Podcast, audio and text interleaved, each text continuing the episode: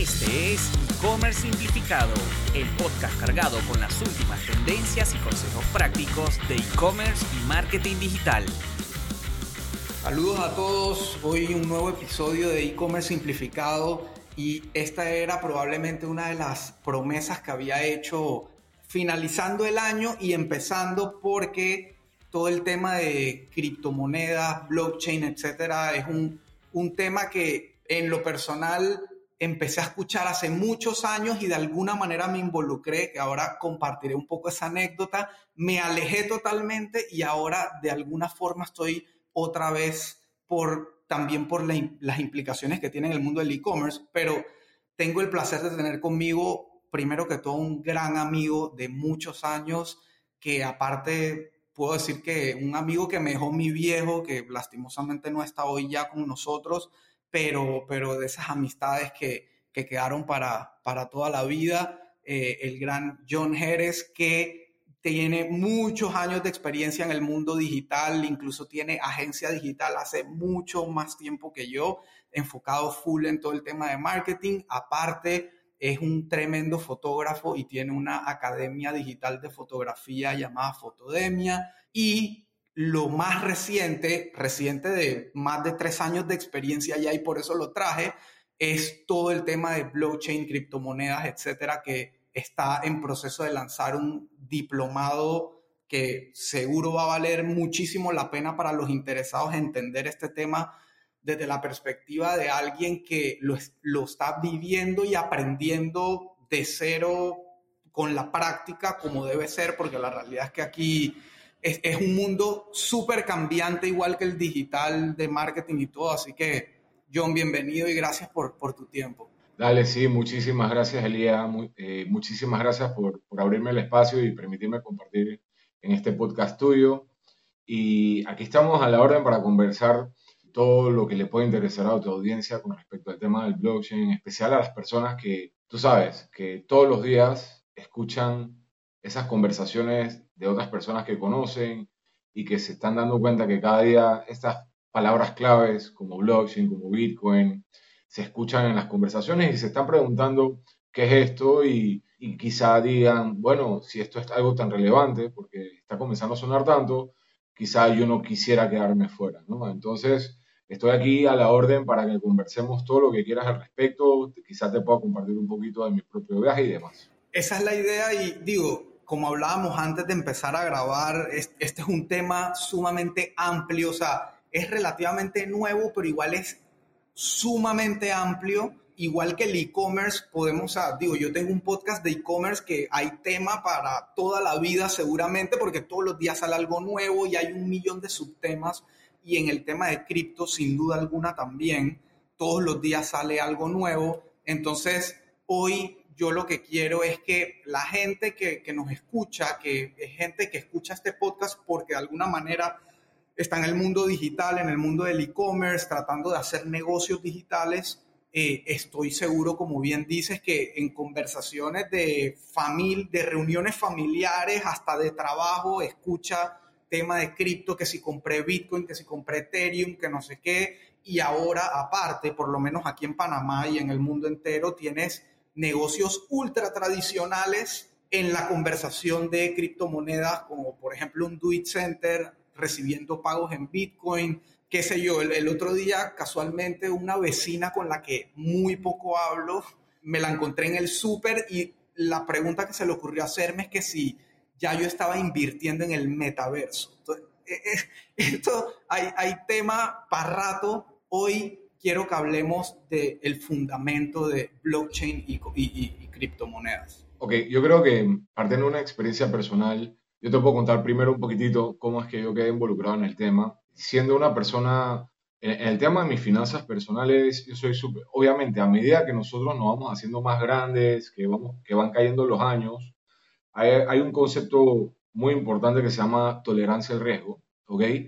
Eh, la tolerancia al riesgo es algo muy individual, es tu capacidad de poner tu dinero, tu capital o tus activos en riesgo con la intención de multiplicarlo, ¿no? Entonces, estas decisiones de inversión que tú tienes a lo largo de tu vida van cambiando y van modificándose según las circunstancias de tu vida. Usualmente cuando una persona se hace mayor con el tiempo, la, la tolerancia al riesgo va bajando. Eso significa que una persona de 20 años puede tomar decisiones mucho más riesgosas con respecto a dónde meter su dinero que una de 60 que está a punto de retirarse y que si pierde su plata no tiene 40 años más para volver a hacerla. Ni la salud, ni la energía.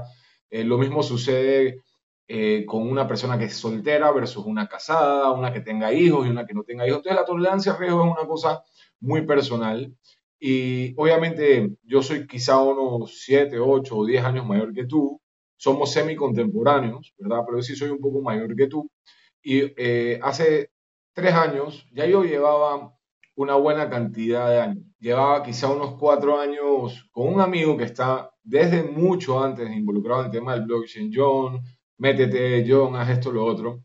Y obviamente en la postura de, de papá, de, de, hombre de familia, lo que sea que tú quieras ver, una persona ya de cuarenta y pico de años. Entonces, obviamente mi acercamiento fue mucho más pragmático todos sabemos que el dinero es más fácil gastarlo que hacerlo, entonces uno comienza a tomar una postura como que, bueno, yo no sé qué tanto a mí me interese meterme en un mercado a especular. No es lo mismo, el blockchain y todo el, el espacio de las criptomonedas tiene una particularidad que la diferencia en la percepción de las, algo como las acciones, el mercado de valores. Detrás de cada acción hay una empresa física, hay gente, hay una percepción de utilidad. En el caso de, la, de, de los proyectos de las criptomonedas y la inversión en ese espacio, el ejercicio tiene que ser un, es un poquito más abstracto. Tú tienes que entender que muchos de los proyectos no tienen utilidad alguna, otros sí, ¿verdad? Y saber cómo identificar, por ejemplo, qué espacios son el lugar correcto para especular y la diferencia que tiene de otros proyectos donde tú estás invirtiendo a futuro en un caso de estudio de valor eh, que está proporcionado por cierto grado de utilidad vaya, entiéndase que el proyecto resuelve algún problema necesario que tiene que ser solucionado y que por eso el proyecto crece con el tiempo y se evalúa y si tú participas como inversor vas a ganar más dinero. Entonces, claro, cuando yo recién estaba coqueteando con la idea de meterme en esto, eh, yo siempre tenía ese, ese escepticismo porque yo lo miraba solo como un tema especulativo.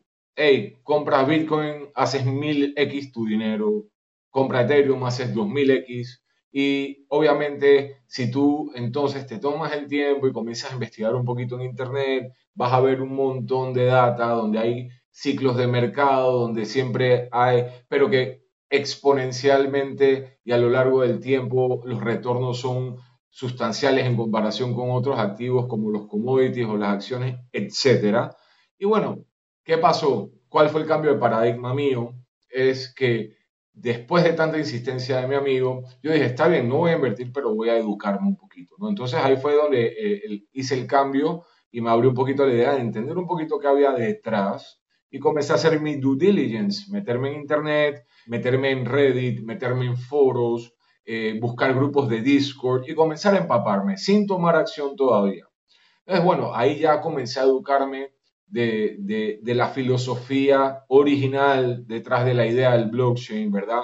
Para los que no saben, podemos aprovechar este espacio y podemos definir un poquito lo que es el blockchain. El blockchain es una tecnología que une dos cosas que ya existían hace mucho tiempo, que es la criptografía. ¿okay? La criptografía es el ciphering, esa capacidad que tienen las personas de proteger mensajes para que terceros no accedan a esa información. Eso lo hacían desde la Segunda Guerra Mundial, probablemente desde la antigua Grecia. Todo lo hicimos en algún momento, de alguna manera, inclusive en la escuela, cuando tú agarrabas y tú ponías el abecedario y ponías una letrita y un número y después cambiabas y mandabas, eso es un cifrado. Pero obviamente a niveles mucho más avanzados la criptografía ha sido utilizada siempre y de hecho la utilizamos todos los días sin darnos cuenta. Eh, los mensajes que, que mandamos por WhatsApp van cifrados, nuestro token del banco, el que utilizamos para hacer la transferencia, tiene un cierto grado de encriptación. Entonces, eh, la criptografía como herramienta utilizada ha estado mucho tiempo con nosotros. Pero otra, otra tecnología que existía, otro concepto de aplicación de la tecnología, era ese de las redes distribuidas. Eh, usualmente nosotros vivimos en un mundo altamente centralizado. ¿Qué significa eso? que eh, los puntos de influencia y de utilización de cosas que usamos todos los días siempre giran alrededor de una figura que controla la mayor cantidad de cosas que pasa con eso. suena enredado, pero ya les explico, ¿no? Por ejemplo, el Internet de tu casa. Tú tienes varios dispositivos, tienes tu Alexa, tienes tu teléfono, tienes tu Smart TV, todos están conectados a tu cajita de cable onda, de como se llama Tigo ahora, ¿verdad? Y ese hotspot que tú tienes en tu casa, ese Wi-Fi, está conectado a tu SP, que es Tigo. Si Tigo mañana te corta el Internet, todos tus dispositivos quedan sin Internet. Entonces tú tienes una relación jerarquizada bajo un ente centralizado que es tu proveedor de Internet para acceder a Internet. ¿Ok? Eh, y eso sucede en todos lados. Las redes sociales, por ejemplo. Tú te metes a Facebook y tú estás generando tu contenido, pero el día que mañana Facebook decide sacarte el blog y, ya no puedes subir, te banean, te cierran la cuenta porque ellos son el ente centralizado dueño del ecosistema donde tú estás generando tu contenido. Las finanzas no se escapan de ese fenómeno. Las finanzas es todo lo relacionado al manejo de activos y bienes y dinero, ¿verdad? Entonces, entendiendo eso, el modelo que tenemos, el sistema financiero que tenemos, es un sistema que está súper establecido y engranado por centenares de años, desde la invención de los bancos. ¿Ok?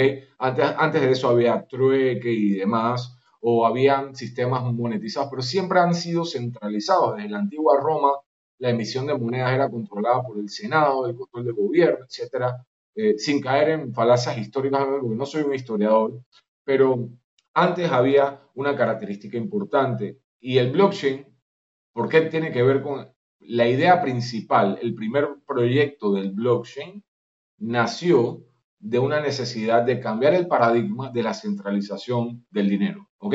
Les voy a explicar rapidito, primero, cómo se ofrecía, eh, cuál era el problema y cómo el blockchain nació para tratar de solucionarlo. ¿Ok? Entonces, antes tú y yo queríamos comerciar y queríamos, yo, yo tenía algo que tú querías y tú, viceversa. Entonces yo decía, bueno, ¿sabes qué? Tú tienes una finca donde tú vives que tiene árboles de peras y yo tengo en la parte de atrás de mi finca una pequeña mina de sal. Y yo te digo, ¿sabes qué? Yo quiero peras. Y tú me dices, pues yo, necesito sal y hacemos el trueque. Eso es lo más básico. Así comenzó el intercambio, ¿verdad? El comercio, el mercantilismo.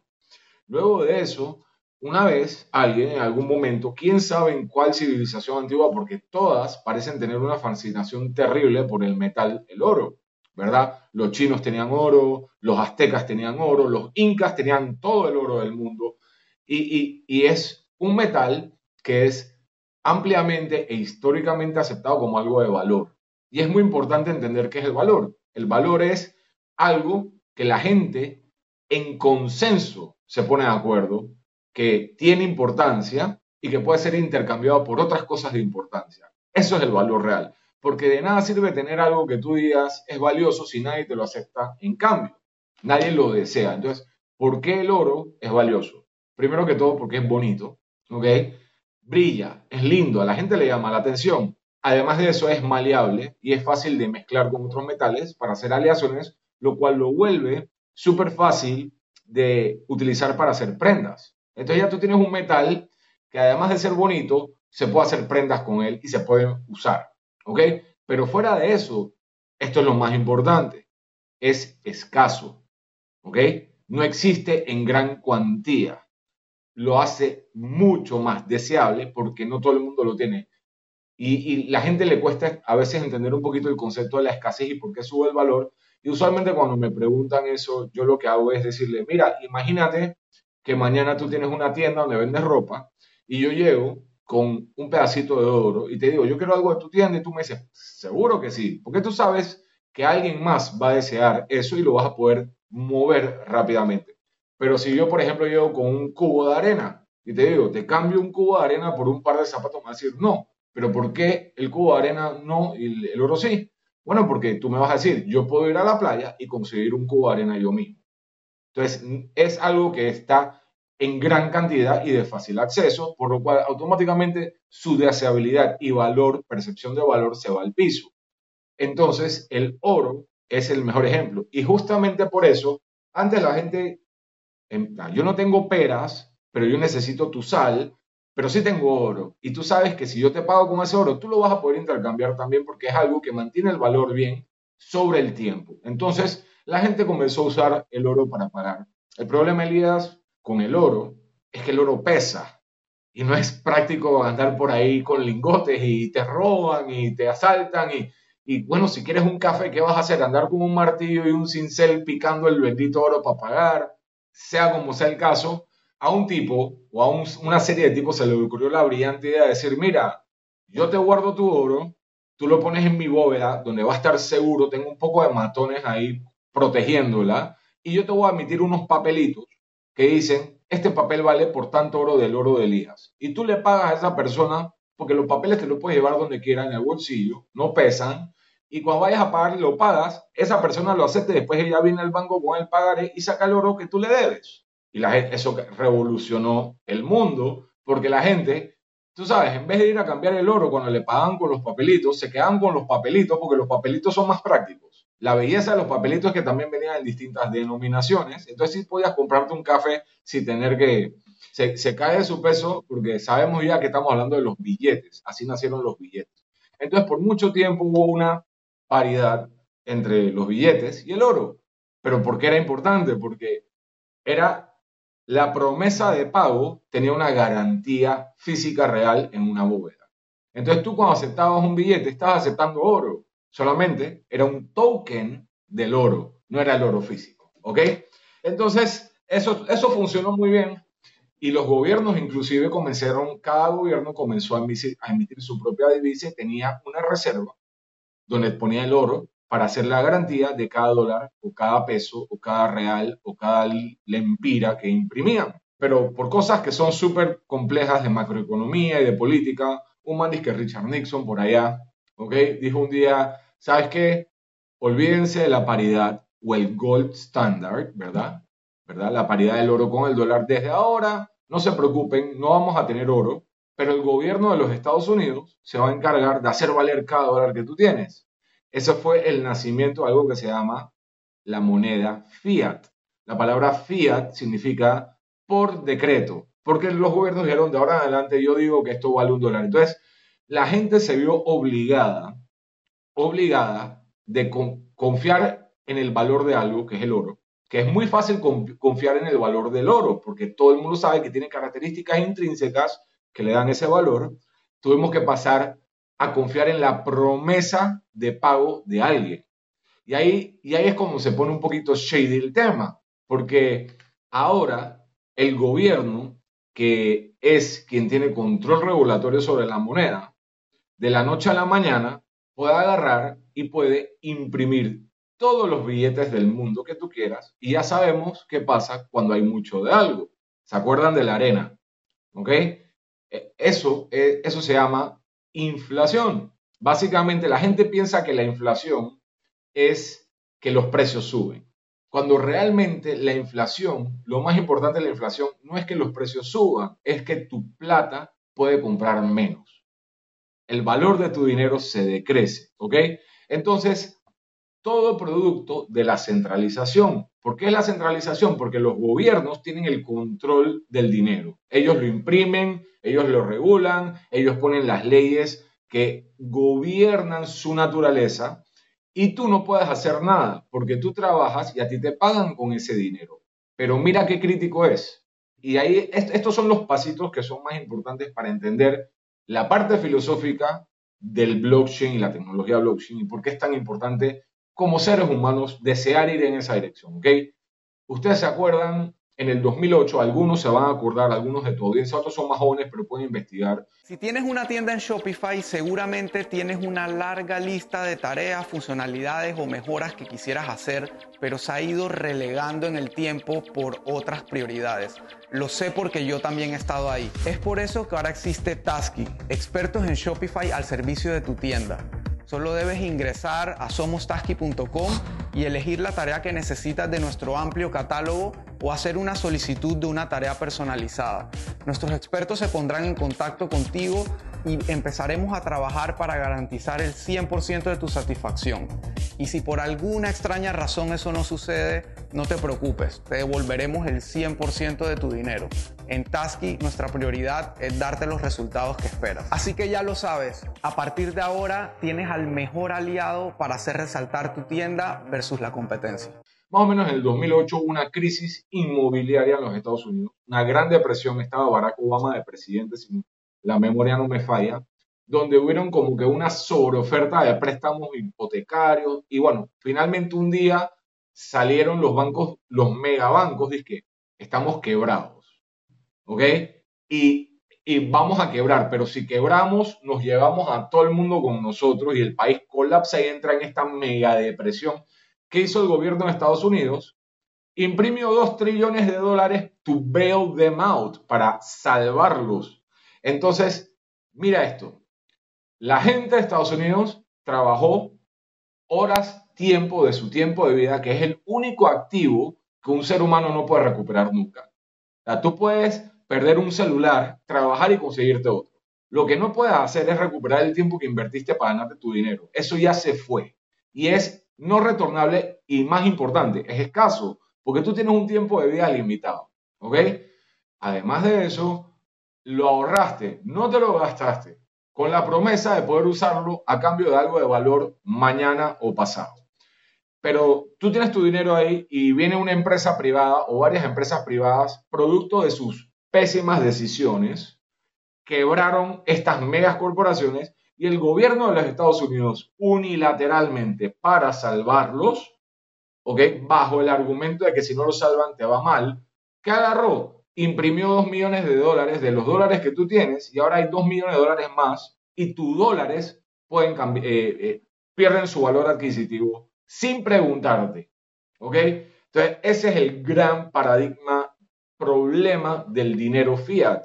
Es que es centralizado y que tú nunca vas a poder tener libertad financiera si las decisiones son tomadas por un ente central que puede ser corrupto, inepto o tener una agenda política o velar por intereses privados. Eso es algo que uno nunca sabe y la mayoría del tiempo sucede así.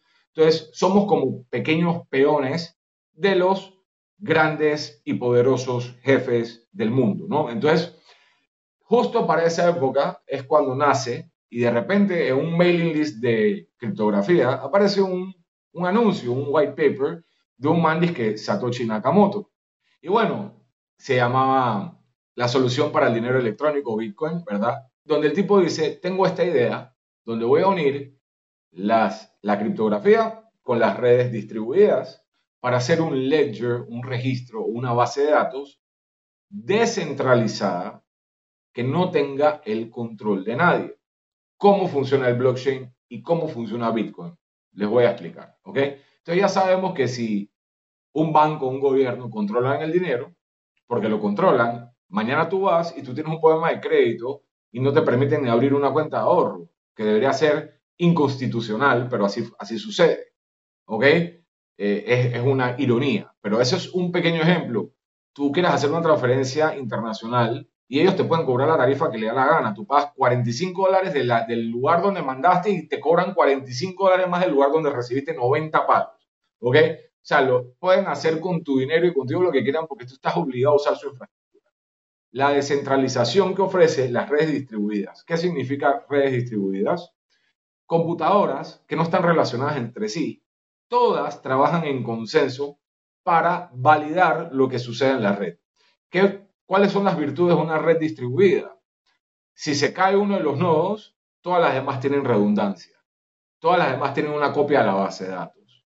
Nadie puede tener control de las decisiones que se toman porque todas tienen que ser tomadas en consenso y nadie tiene mayoría.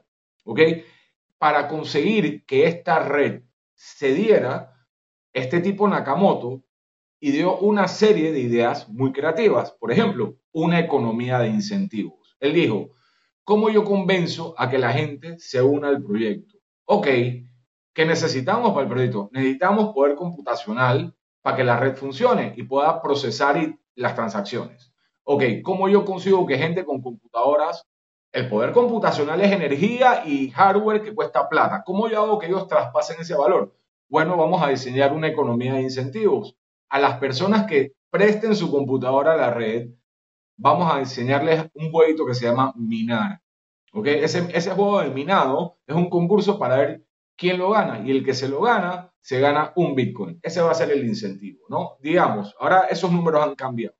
Entonces, de esa manera, él conseguía que mucha gente pusiera su computadora y estas computadoras de gente que no se conoce entre sí, que no son amigos, que no tienen la misma agenda, que no están en la misma ubicación geográfica del mundo, conformaron el comienzo de la red de Bitcoin y todos están corriendo el protocolo de Bitcoin y ahora de repente existía una estructura descentralizada que nadie controlaba. Entonces, si yo desconecto una de esas computadoras, no pasa nada, la red sigue funcionando. No es como el Internet de tu casa, que si cable onda o tigo te desconecta, te quedaste sin Internet en todos los aparatos. Aquí no pasa nada.